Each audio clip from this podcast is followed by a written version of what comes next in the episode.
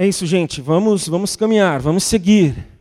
Isso nada mais é do que uma ilustração muito viva de uns aos outros, do que estamos falando nesse mês e falaremos a, ainda em julho também, mais de 100 vezes a expressão uns aos outros.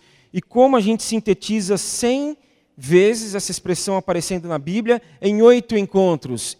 É, é impossível, né? não vamos enganar ninguém aqui, mas a gente tenta é, sintetizar o máximo possível, pegar alguns pontos mais chaves, e porque a gente quer é, entender a profundidade desses uns aos outros, que tem relação com a criação, porque a, a, a humanidade foi criada quando Deus, Pai, Espírito Santo e o Filho ali falam: façamos o homem, façamos o ser humano, a humanidade foi criada, aí houve um rompimento que teologicamente é chamado de queda, e Jesus vem para quê? Para resgatar essa humanidade que foi dilacerada, foi perdida, foi espalhada. Cada um começou a olhar para si.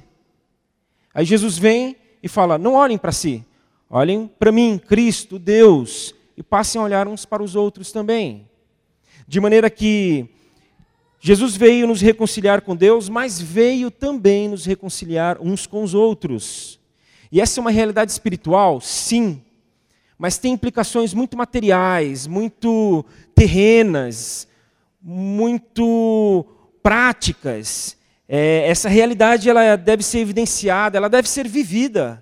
E hoje nós vamos ver o que significa viver suportando uns aos outros. Para isso, Efésios 4. Efésios, no seu capítulo 4, versículos 1, 2 e 3.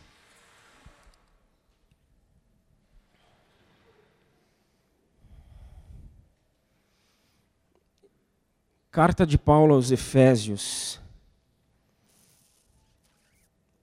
Diz: Como prisioneiro do Senhor, rogo-lhes que vivam de maneira digna da vocação que receberam Sejam completamente humildes e dóceis, e sejam pacientes, suportando uns aos outros em amor.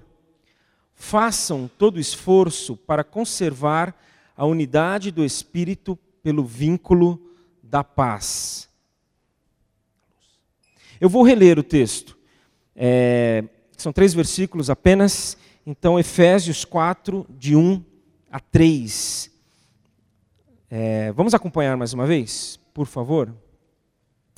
Como prisioneiro do Senhor, rogo-lhes que vivam de maneira digna da vocação que receberam. Sejam completamente humildes e dóceis e sejam pacientes, suportando uns aos outros com amor. Façam todo o esforço para conservar a unidade do Espírito pelo vínculo da paz. Muitos estudiosos consideram que a carta aos Efésios não foi uma carta que ficou restrita aos Efésios, à igreja, aos cristãos de Éfeso. Foi primeiramente escrita a eles, sim, mas foi uma carta que se espalhou. Foi uma carta que se espalhou porque o evangelho começou a ser pregado e as dificuldades de uma vida com Deus, da caminhada cristã, começaram a surgir. E Paulo escreve essa carta essa carta é espalhada, ela é, é cópias dela foram feitas, portanto o seu conteúdo passou a ser global, passou a ser universal. E quando nós olhamos para esta carta, nós encontramos dois pilares. Um dos pilares é Cristo.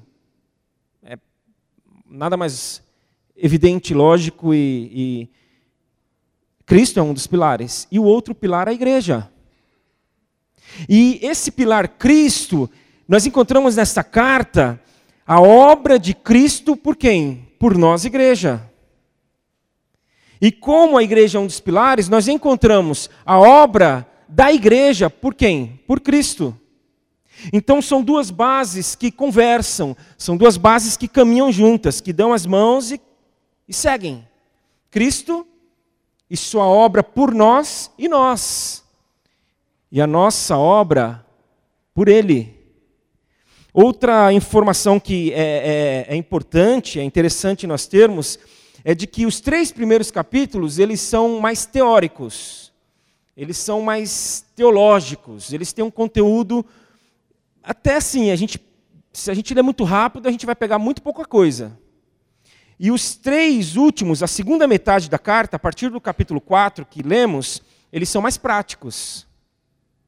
Então tem a teoria na primeira metade, a prática na segunda metade. Por isso, a partir do capítulo 4 é partindo para a prática. E nesse partir para a prática, ele começa: eu rogo. Eu rogo. Eu insisto, eu suplico. Eu exorto. E aqui não é uma questão de escolha. Olha, se vocês quiserem, vivam de forma digna a vocação de vocês. Olha, se vocês é, sentirem vontade, ó, escolham, pensem aí, vejam se é o caso. Não existe escolha.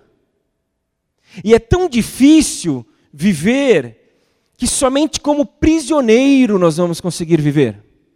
Aqui, efetivamente, Paulo estava preso enquanto escreveu essa carta, mas ele não faz referência somente a essa prisão física. Ele está falando que ele é prisioneiro de Cristo, ele está sujeito a Cristo, ele, ele está debaixo dele, ele não tem escolha, ele se tornou prisioneiro por escolha, mas a partir de prisioneiro, aí ele não passa mais a ter escolha. Por quê? Porque ele escolheu Cristo. E aí ele roga para que vivam, para que pratiquem, para que hajam, para que se comportem de maneira digna da vocação que receberam. A Bíblia, na linguagem de hoje, é muito interessante. Ela fala: vivam de uma maneira que esteja de acordo com o que Deus quis quando chamou vocês.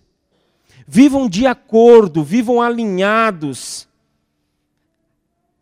A maneira como Deus quis quando chamou vocês, viver de acordo com o desejo, o querer de Deus. Por isso, prisioneiros. O desejo de Deus. De acordo com a vocação que nos deu. Deu a quem, gente? A igreja. Foi dada à igreja. Que está falando de todos, está falando de uma coletividade. O ministério é da igreja, todos nós somos vocacionados. É, lá no futebol, terça-feira, a gente joga bola e tem o Eric.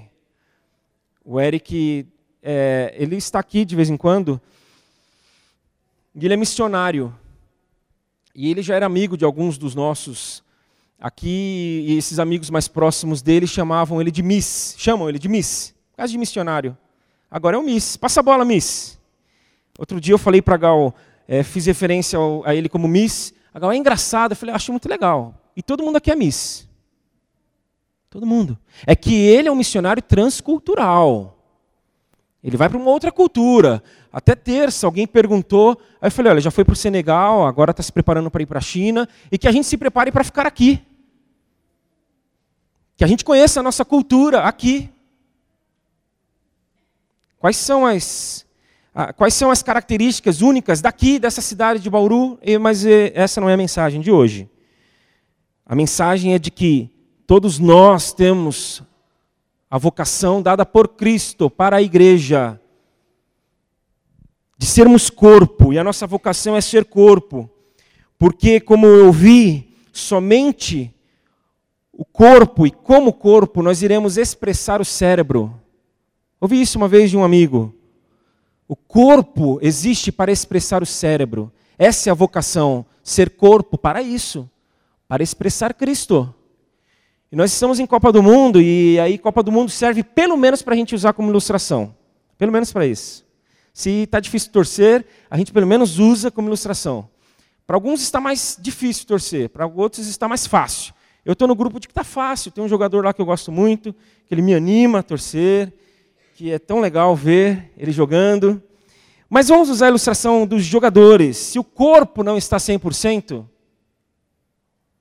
esse corpo desse jogador não vai expressar o seu cérebro. Ele vai pensar as jogadas, ele vai raciocinar antes da bola chegar no que, que ele vai fazer. Por isso que é craque. O craque é assim, ele pensa antes. E aí ele deixa o marcador para trás, porque ele pensou antes. Mas ele pode até pensar antes, mas se o seu corpo não responder ao seu cérebro, ele não vai conseguir.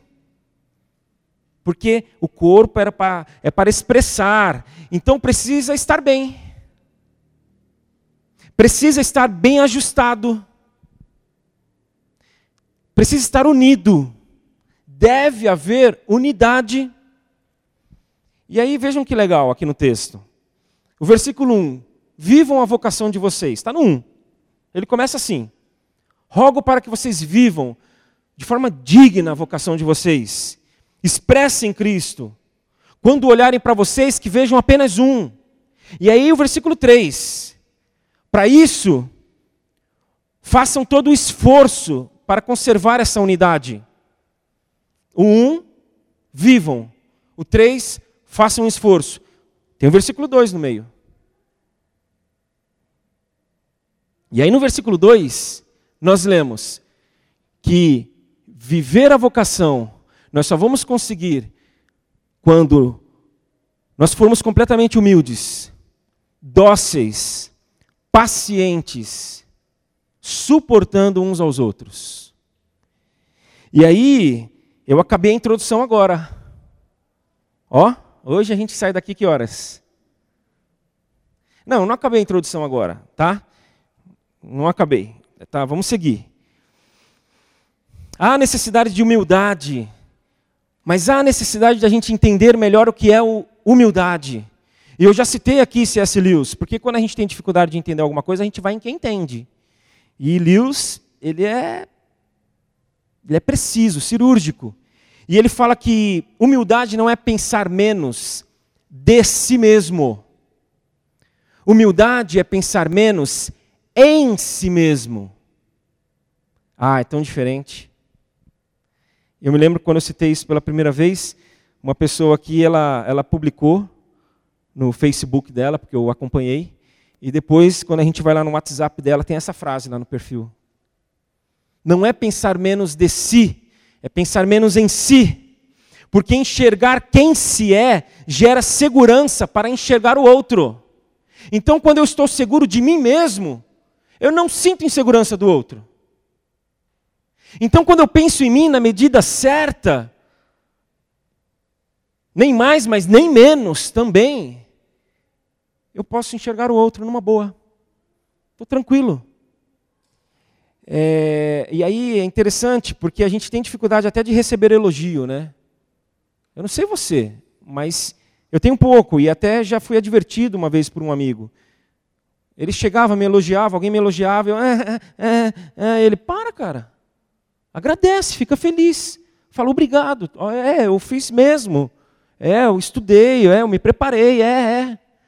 Então não é pensar menos de si, mas menos em si.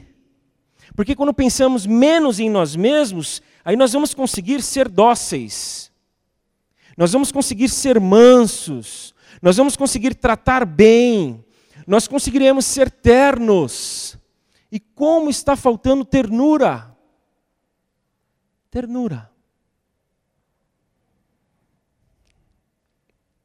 Ternura e, e eu melhorei, tá, gente? Vocês podem pegar carona comigo numa boa hoje em dia, mas alguns anos atrás eu no trânsito não prestava não. Melhorei, mas não estou totalmente curado, né? Então, assim, a, a, a, frase que eu uso, é, a expressão que eu uso é para quem é, faz o que não deve, assim, na minha frente ou do meu lado, é filho ou filha, depende, se é mulher ou, ô filha. Se é homem, eu, filho. Aí a Lara era menor, tadinha, até ela entender, só tinha ela, filha. Aí, ô filha, ela, o que, pai? Eu falei, não, filha, não é com você. Aí virava a esquina, ô filha. Ela, o que, pai? Não é com você, agora é o André que está ficando louquinho dentro do carro comigo. Ternura, mansidão. Assim como está faltando paciência, e a gente não sabe o que falta primeiro, se é essa docilidade ou se é a paciência. E a gente não sabe, assim, o que falta primeiro, o que alimenta o quê. Se eu não sou paciente, aí eu não sou manso. E se eu não sou manso é porque está faltando paciência. Essa mesma pessoa que me falou para eu aceitar uma boa elogio, uma vez ela se mudou, isso lá em São Paulo, mudou de casa. Ela fez a mudança dela na sexta-feira, colocou tudo no caminhão, e aí foi para casa nova, esperar o caminhão chegar. E o caminhão não chegava. O caminhão não chegava, e ligava, e ele começou a perceber que estavam enrolando ele. Até que falaram que o caminhão quebrou, que não ia conseguir chegar na casa nova, e eles iam fazer como? Sem nada dentro de casa. Mas aí ele descobriu que nada, eles se enrolaram, falaram que ia dar tempo, era muita coisa. Aí ele chegou um pouco mais forte. Tudo dentro do normal, tá? Aí sabiam que ele era cristão, de alguma maneira souberam que ele era pastor também, aí piorou. Porque já pensaram, esse cara aí tem que ser santo. Com ele a gente está bem, ele não vai fazer nada conosco. Aí ele chegou um pouco mais forte e falou: oh, não pode, você é pastor, tem que ter paciência. Ele falou: é, paciência é, acaba, amor eu tenho que ter, mas paciência pode acabar. E aí Paulo, parece que Paulo ele, ele entendia muito disso, né? Porque Paulo fala do amor. Paciência acabou, mas amor não pode faltar. Suportando uns aos outros com amor. E aí eu fui da introdução para a conclusão já, gente. Que rápido, hein? Você que ficou assustado aí, pode relaxar. Suportar. E o suportar aqui tem pelo menos duas. É, tem dois caminhos. Nós podemos entender o suportar de duas formas.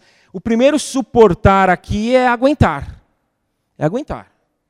É aturar mesmo, atura, suporta tolera. Conta até 10. Conta, vai contando. Porque se falta humildade no outro, você tem que aguentar. Se falta é, essa docilidade no outro, aguenta. Se está faltando também essa paciência, se a paciência dele já acabou, é, segura a onda aí para não acabar a sua. Então aguenta. E a outra é, o outro entendimento de suportar aqui é segurar, é dar apoio, suportar, suporte. Eu, eu acredito que tolerar é mais fácil. Porque o tolerar é contar até 10, mas não está falando para você contar até 10 do lado da pessoa. Vai embora e vai contando. Deixa a pessoa lá. Mas o suportar, como é que você vai suportar deixando a pessoa lá? Então, aturar, você se distancia. O suportar ou apoiar, você se aproxima. Então, talvez seja mais difícil. Ser suporte quando o outro não estiver sendo suporte para nós. Ser suporte quando o outro não tem condições de ser suporte. E sempre chega uma hora em que a gente não consegue ser suporte. Uma hora ou outra. Antes fosse somente um momento nas nossas vidas. Mas é quase que frequente. É, é falaram já para mim, poxa Marcelo, você prega de manhã à noite igual, é impressionante como é que você consegue a mesma mensagem. Eu tenho um esboço, né, gente? Então não fica difícil. Mas aí às vezes algumas coisas escapam. E não é sempre, é raro até. Às, à noite eu faço alguma observação a mais, como eu vou fazer hoje, porque eu não fiz pela manhã. Perguntaram para Sadu, já citei Sadu Sudasik aqui. Sadu, o que é amar? E Sadu disse que amar é carregar um fardo. Amar é carregar um fardo. E aí Sadu contou uma história de que uma vez ele estava caminhando, fazendo uma viagem, uma peregrinação com um amigo, e começou a esfriar, e o frio ficou intenso, e a neve começou a cair. E enquanto eles estavam caminhando, eles viram um homem ferido no meio do caminho. Eles viram esse homem no meio do caminho, e Sadu falou para o seu amigo: Vamos pegá-lo, vamos levar ele conosco Vamos colocar ele nos nossos ombros. Vamos fazer isso. Aí o amigo dele falou: Não dá. A gente tem que ir, a gente não pode perder tempo. A gente, se a gente fizer isso, a gente corre risco. Vamos deixá-lo. Aí aquele amigo foi embora. Sadu pegou o caído, colocou nos seus ombros e levou. Faltava tempo ainda de caminhada. Passado um tempo, o frio se intensificou. É, de certa forma, eles não estavam tão preparados para aquele frio todo. E quando ele, depois de algum tempo, lá na frente, caminhando, ele passa pelo amigo dele. E aí já não dava mais para ele fazer nada pelo amigo. O frio havia consumido aquele homem e ele não havia aguentado e morreu. O que fez com que Sadu não tivesse o fim daquele seu amigo, triste fim, é que ele pegou aquele que estava caído e a troca de calor entre eles manteve tanto um quanto o outro em condições de caminhar. Manteve tanto um quanto o outro nessa troca em condições de suportar, de aguentar aquele frio e de permanecerem vivos e chegarem até onde eles precisavam chegar. Então, Sadu, o que é amar? Amar é carregar um fardo. Amar é suportar uns aos outros, para que ninguém morra, para que ninguém se perca, para que ninguém fique pelo caminho. E como eu disse, uma hora ou outra na vida, a gente se encontra sem condições de suportar alguém, de dar esse apoio, mas nós precisamos de suporte. E nós vamos orar agora. Nós tivemos esse momento de oração pela manhã e foi muito especial. Muito especial mesmo. O pessoal que esteve pela manhã e voltou à noite, agora, pode testemunhar como foi importante. E eu queria ter agora à noite também. E esse momento que nós vamos ter, eu gostaria de falar para você que está precisando de suporte. Se você quiser se manifestar demonstrando que precisa, você não vai falar absolutamente nada. Aqui nós nunca vamos fazer isso, a menos que eu, Noé, os outros líderes da igreja batam a cabeça e surtem que a gente. Mas tá, a gente está longe disso. Então ninguém vai ter que falar nada, se expor. Mas se você puder ficar em pé, ninguém precisa saber o motivo específico, mas é claro, você estará dizendo: Eu preciso de suporte, Senhor.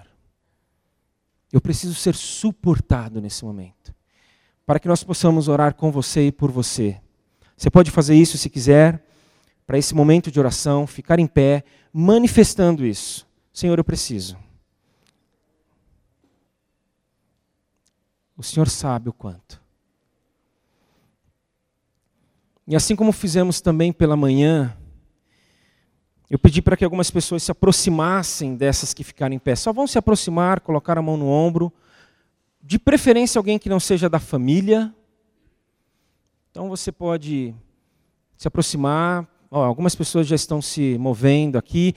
Não precisa perguntar nada, só esteja junto nessa hora da oração. Só esteja próximo.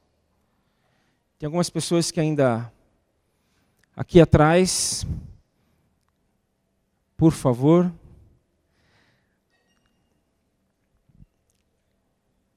Aqui também, ao Vitor ali, ó. Se alguém puder, ótimo. O Vitor, alguém pode se aproximar, o Marcos, ótimo. Nós vamos orar agora. Você que ficou em pé, ore. Você já disse ao ficar em pé, Senhor, eu preciso. Então, diga novamente. E você que se aproximou, colocou a mão no ombro, ore para essa pessoa. Fala, Senhor, tenha misericórdia. Você pode orar baixinho, silenciosamente. Pode ser uma oração silenciosa aí. Mas ore, vamos ter esse tempo.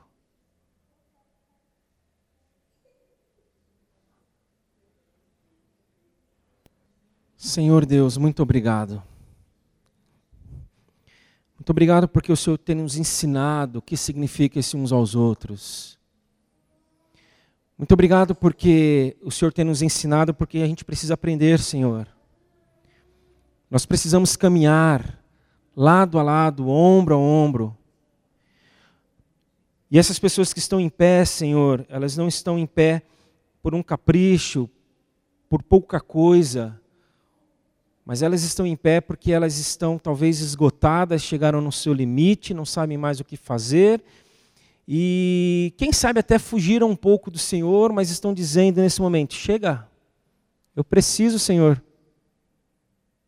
eu não aguento mais. Então assiste a elas, Pai. Visita, Senhor. Seja generoso. Que quando hoje elas dormirem, elas possam, antes de dormir, ter o seu coração preenchido de que o Senhor irá trabalhar por elas enquanto elas estiverem dormindo.